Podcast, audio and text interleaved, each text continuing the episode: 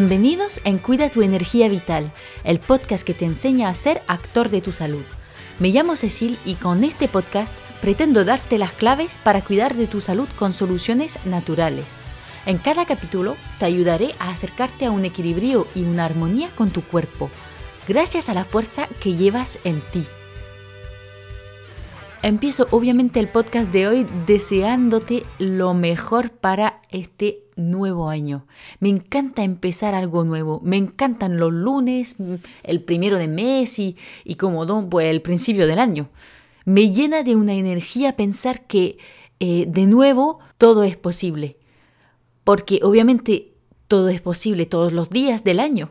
Y en realidad mm, eh, este, eh, cambio de un final del año a un principio de otro no es tanto eh, más que pasar de, un día al otro o incluso de un momento al otro como, se hace todos los días. Pero al pasar de diciembre a enero y más si tu energía estaba disminuyendo poco a poco, eh, se puede aprovechar el ambiente general para sentir como este empujón que muchas veces necesitamos para mejorar algunos detalles de nuestras vidas, vamos. En fin, eh, no me voy a enrollar más con el año nuevo. Lo que más os deseo obviamente es mucha salud. Y aquí estás en un buen sitio para optimizar tu manera de cuidarte.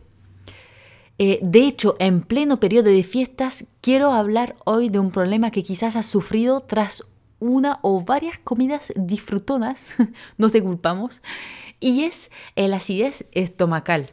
Mm, vamos a, ver primero lo que es, eh, qué pasa en el sistema digestivo para que tengas esa sensación de quemazón.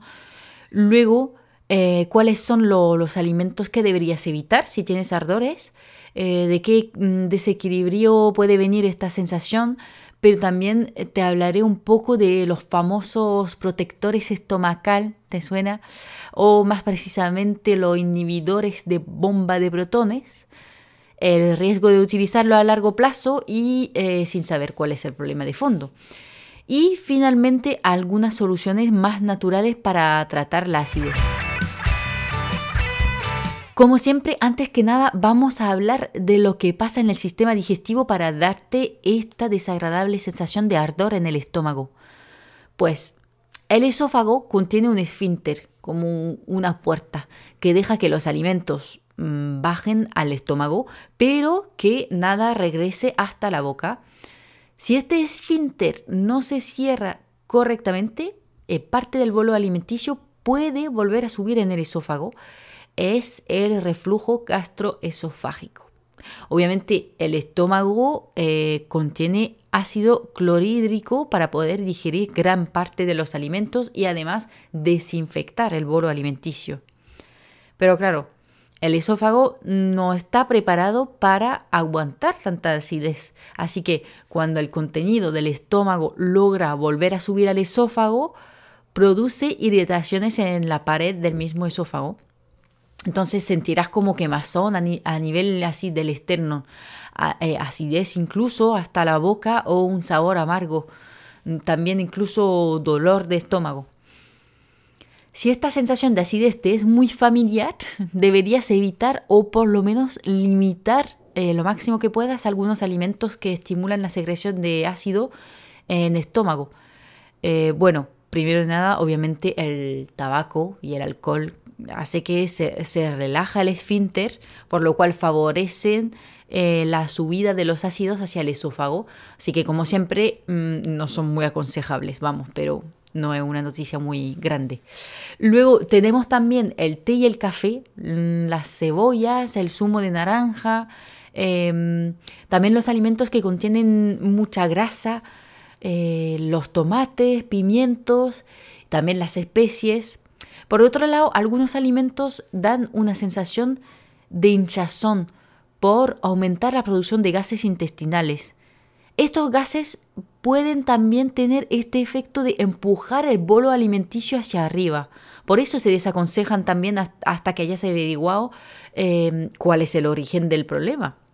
Hablamos, por ejemplo, de, los champiñones, eh, las legumbres o cereales o eh, ciertas frutas. Eh, esta lista depende mucho de cada persona, vamos. Mm, puede que hayas vivido o escuchado que las mujeres embarazadas muchas veces sufren de acidez. ¿Y eso por qué? Pues primero porque la progesterona produce una relajación muscular en el sistema digestivo, sobre todo en, el tercer trimestre. Y además, el feto que va creciendo, el bebecito, empuja el estómago. Así que ya de nuevo, como antes, empuja el bolo alimenticio y, y eso vuelve a subir al esófago. Bueno, como siempre en naturopatía, lo que nos interesa es encontrar por qué llegan los síntomas y no tapar los síntomas sin entender el problema de fondo. Así que vamos a ver lo que puede producir la acidez estomacal.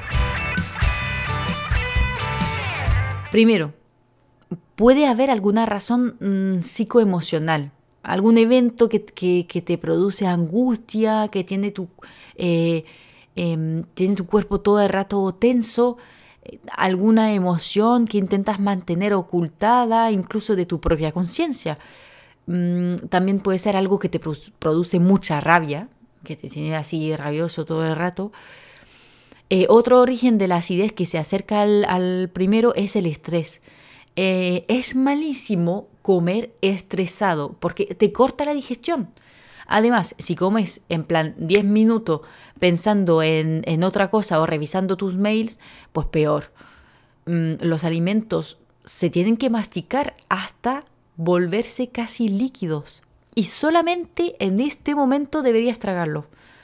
Además, si llegas al momento de comer muy estresado, em, eh, además, si llegas al momento de comer muy estresado, tómate unos minutos para respirar profundo ojalá incluso meditar para mm, calmar tu mente y comer en plena conciencia, no hincharse así rápidamente con algo por decir que te has llenado. Los alimentos no están para llenar el estómago, sino para ser asimilados y aportar todos los nutrientes a los órganos de tu cuerpo.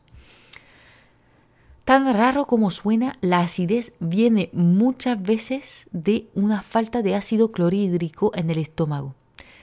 Sí, sí.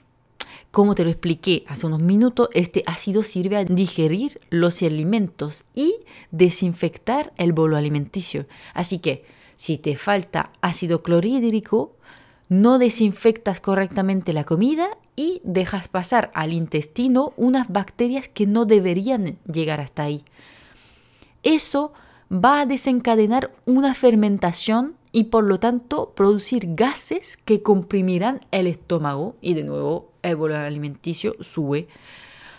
Luego viene una patología muy común del siglo, aunque poco reconocida, la disbiosis intestinal, sobre la cual quiero hacer un podcast entero, pero bueno, solamente decirte aquí que corresponde a un desequilibrio de la flora intestinal que produce hinchazón, gases, pesadez después de cada comida y por, por consecuencia obviamente acidez. Seguimos con las diferentes intolerancias alimenticias. Obviamente, como el gluten, los lácteos, las nueces, el huevo, incluso algunas verduras como la berenjena o el pimiento. Si tienes alguna duda sobre un alimento que te hace sentir mal, pesado, acidez, siempre, siempre que te lo comes así, em, prueba a suprimirlo. Un rato, a ver, a ver si te, si te soluciona las malas sensaciones. Muchas veces los alimentos que te producen intolerancias es porque te irritan em, el sistema digestivo y por consecuencia te da también esa sensación de ardor. Finalmente tenemos al terrible Helicobacter pylori, que em, bueno, no sé si lo has, escuchado hablar de, de esta bacteria, pero sobrevive en el ambiente muy ácido del estómago y provoca gastritis crónica o úlceras. Cuando estás infectado con esta bacteria suele ser que el bolo alimenticio te alivia un momento, siempre que no contenga alimentos muy irritantes, pero mm, lo que pasa es que te, va a tapar un poco la úlcera eh, que ha provocado la bacteria y así te, alivia. Pero si sospechas algo así, háblalo con tu médico para que te mande un test específico de detección de, esta bacteria. Pasamos ahora a los inhibidores de bomba de protones o protector estomacal como el omeprazol, por ejemplo, que es el más famoso em, y el más utilizado. Al bloquear la bomba de protones, bloquean la secreción de ácido en el estómago. Pero recuerda que muchas veces, como 80-90% de las veces, la sensación de, de, acidez está producida en realidad por una falta de ácido. Entonces, si además añades un medicamento que impide al sistema fisiológico la secreción ácida, puedes empeorar la situación. Además, si por ejemplo tienes una disbiosis intestinal eh, que te hace producir más gases, como le dijimos, y por consecuencia comprimir el estómago, si te tomas un omeprazol o cualquier inhibidor de bomba em, de protones, los alimentos no estarán digeridos correctamente, eh, no desinfectados por falta de acidez y eh, va a llegar al intestino un montón de cosas que no deberían llegar ahí y así entretener el desequilibrio de la disbiosis. Esos son ejemplos a corto plazo y realmente para una persona que no tiene problemas crónicos a nivel digestivo no pasa nada. Si, si, te, si tienes que tomar un protector de vez en cuando, una semana por ahí, eh, otra a las seis semanas, bueno, pero el problema es que uno se vuelve casi adictivo. Sí, sí, sí, sí, es una tontería, pero así es. Cualquier molestia te tomas un protector y luego te lo tomas todos los días. Al final vas a digerir cada vez peor los alimentos, los alimentos que van a llegar al intestino y que no deberían llegar ahí van a empezar a irritar la mucosa intestinal y terminarás con perforaciones que dejan pasar a la sangre lo que se llama antígenos. O sea, una vez más, elementos que no deberían para nada llegar a la sangre y que van a producir una eh, reacción inmune porque el sistema inmunitario no lo reconoce y así sin darte cuenta colapsas el sistema inmune y declaras una enfermedad autoinmune. Obviamente eso no ocurre de un día al otro, pero por eso aprovecho para decirte que así empieza y que lo que tiene que hacer es encontrar por qué tienes acidez y no tomarte medicamentos sin entender el problema.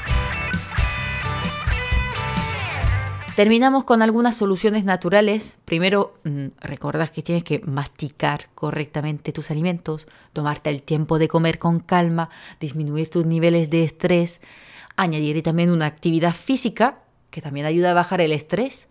No caigas en el otro extremo, eso sí, abusar del deporte y más altas intensidades te produce estrés fisiológico, que tampoco es idóneo. Eh, equilibrio, una vez más. Aparte de eso, tenemos algunas plantas que permiten suavizar las mucosas, como la aloe vera, el regaliz, eh, el jengibre te ayuda a, secretar más ácido y de manera general el cardo mariano y la menta piperita que son muy buenos para las afecciones digestivas.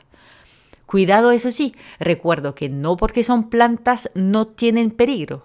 La regaliz, por ejemplo, tiene un, efecto hipertensor que no será ideal para una persona con hipertensión, vamos. Así que cualquier duda, pues consulta a un profesional de salud primero. Si has escuchado el capítulo sobre la arcilla, sabes que es casi mágica para muchos problemas que no puedes ni sospechar. Así que, si no lo has escuchado todavía, pues te lo aconsejo. Recuerdo que para utilizar la arcilla hay que cogerla con una cuchara de madera, no metal, y em, echarlo en un vaso de agua. No la tomes nunca junto a otro medicamento o junto a una comida. Una vez más, para más detalle, escucha el podcast sobre el tema. Finalmente, para ayudar a la digestión, te puedes tomar un poco de limón o vinagre de manzana eh, justo antes de la comida para aportar más ácido. Eso sí, no lo aconsejo en ayuna porque no corresponde a todo el mundo. Hay gente que le viene bien el limón eh, em, así primero en la mañana y otros que no, que le va a de, mineralizar el cuerpo. Así que mejor no. Bueno, creo que hemos hablado de muchos eh, temas alrededor de la acidez y espero que te haya ayudado. Recuerda que tienes que encontrar cuál es el problema de origen de este síntoma Prueba eliminando ciertos alimentos de tu alimentación y siempre te vendrá bien disminuir tus niveles de estrés, comer con calma, masticar adecuadamente. Ya soy pesada con eso, perdón. Em, no te tomes protector estomacal sin saber qué pasa en ti y menos cada vez que empiezas a, sentir molestias. Em, los remedios naturales que te presenté te, te, pueden ayudar a disminuir los dolores y malas sensaciones hasta que encuentres eh, la causa principal que te produce acidez. Ahora me queda solamente recordarte que si tienes alguna pregunta no dudes en comentármelo eh, para que pueda contestar en los próximos capítulos, por ejemplo. Eh, espero que te haya gustado el, capítulo de hoy. Te agradecería un montón que me dejes unas estrellitas en la plataforma de podcast que estás usando eh, para apoyar mi trabajo, sobre todo Apple Podcast, iTunes, iBox. Esas son las más importantes. Em, otra manera de ayudarme sería hablar del podcast con tus amigos, tu familia, compartir una captura de pantalla del podcast en tus redes sociales etiquetándome para que te pueda volver a compartir. A ver si así repartimos cada vez más el conocimiento sobre la salud natural. En fin, gracias por escucharme. Nos vemos en el siguiente capítulo de Cuida tu energía vital.